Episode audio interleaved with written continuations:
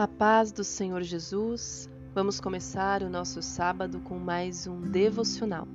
Aqui é Ana Carolina, do Concordas de Amor, e a palavra de hoje está em Jeremias, capítulo 8, versículo 18, que diz assim: No tempo em que eu me confortaria contra a tristeza, meu coração desfalece em mim. Depois que eu li esse versículo, eu fui ler um pouco a mais. E o último versículo, 22, fala assim: não há bálsamo em Gileade? Não há médico lá? Por que então não se recuperou a saúde da filha do meu povo? Quando nesses dois versículos hoje veio ao meu coração, como muitas vezes já era para estarmos felizes, já era para o nosso coração estar confortável contra a tristeza, já era para nós estarmos recuperados, tratados, curados, sentindo e vivendo o bálsamo. E então eu me pergunto o que falta. E muitas vezes falta para nós a fé.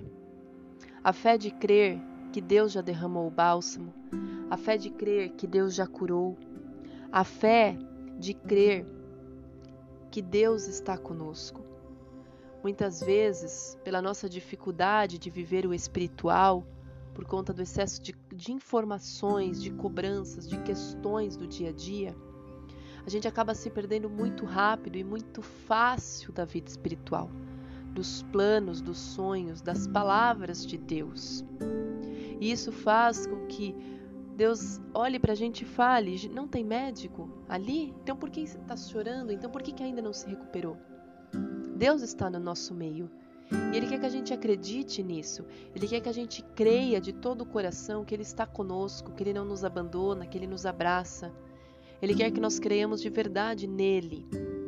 E como muitas vezes a gente não consegue crer, nós também não conseguimos acessar as grandiosas coisas que ele tem para nós.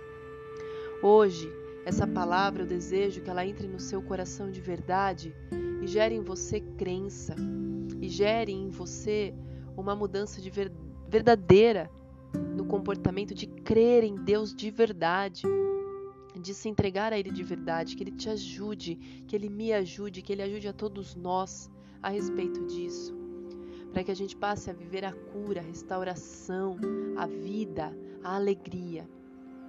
Amém. Que o Senhor te cure, te abençoe, te ajude. Que o Senhor limpe das tuas mentes todas as decepções, traumas e tristezas que te impedem de crer nele de verdade. Que Ele ajude seu coração a se lançar de verdade na sua presença. Amém? Na presença dele. Que Deus abençoe muito você, abençoe seu final de semana e fique na paz do Senhor Jesus. E até amanhã, se Deus quiser.